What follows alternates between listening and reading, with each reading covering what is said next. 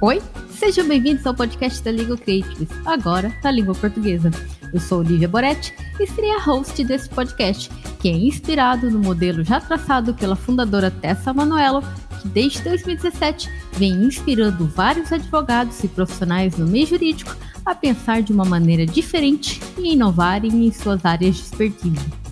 Hoje, nesse episódio da temporada Legal Design do Zero Mindset, vamos abordar o design de serviços e como podemos utilizar no legal design.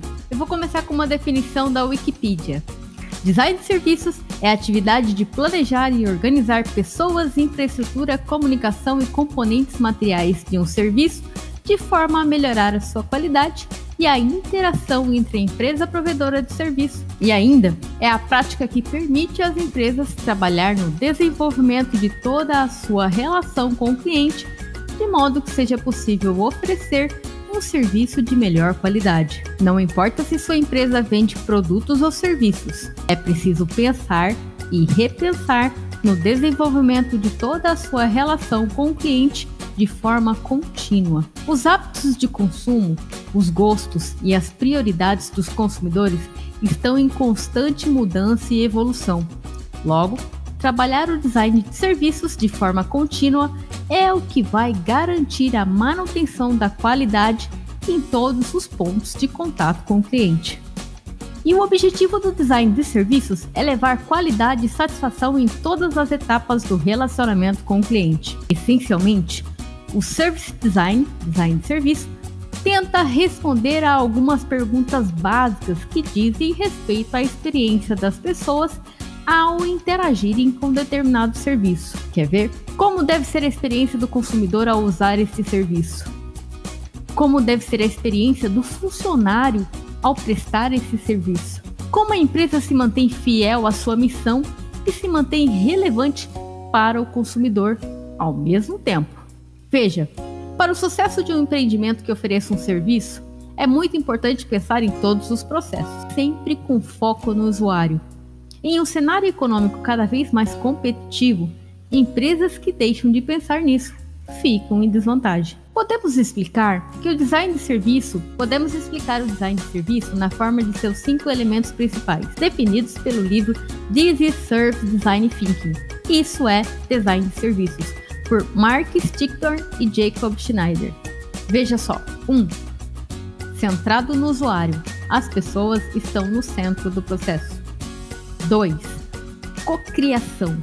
Envolve várias pessoas em seu desenvolvimento. 3. Sequencial. Os serviços são visualizados em sequência ou elementos chaves. 4. Transparência. Clientes devem conseguir enxergar todo o processo que será criado. 5. Holístico. Leve em consideração todas as partes de um negócio, incluindo o seu contexto externo. Ou seja, com o design de serviços, criamos uma experiência mais agradável para o usuário, que vai utilizar serviços que supram as suas necessidades com a menor resistência possível. Até aqui, ok. Mas e como que o design de serviços pode ser utilizado no legal design?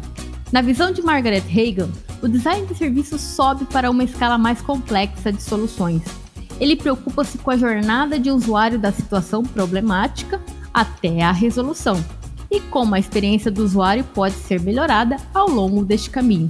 O design de serviço envolve as outras ordens do design: produtos, visuais, comunicação, organização, reunindo-as para construir uma série de experiências para o seu usuário. É como se fosse uma encenação de uma peça ou de um filme tentando atrair o público, manter a sua atenção, a boa vontade e trazê-los através de uma série de cenas e interações para uma resolução final.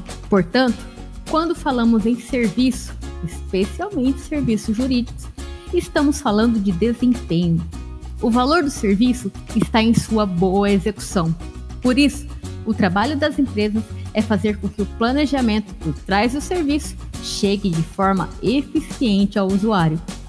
O design de serviços é capaz de colocar a empresa em um patamar diferente e ainda mais relevante dentro do seu segmento de atuação. Fica a dica. No próximo episódio, eu vou falar sobre o Product Design, design de produto, e como ele é utilizado no Legal Design. Fiquem atentos. Esse foi mais um episódio do podcast da Legal Creatives, agora na língua portuguesa.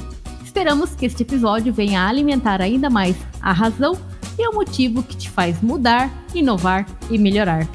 Não deixe de comentar o que achou deste episódio aqui e também na nossa comunidade. Acompanhe a Liga Creatives nas mídias sociais e até breve.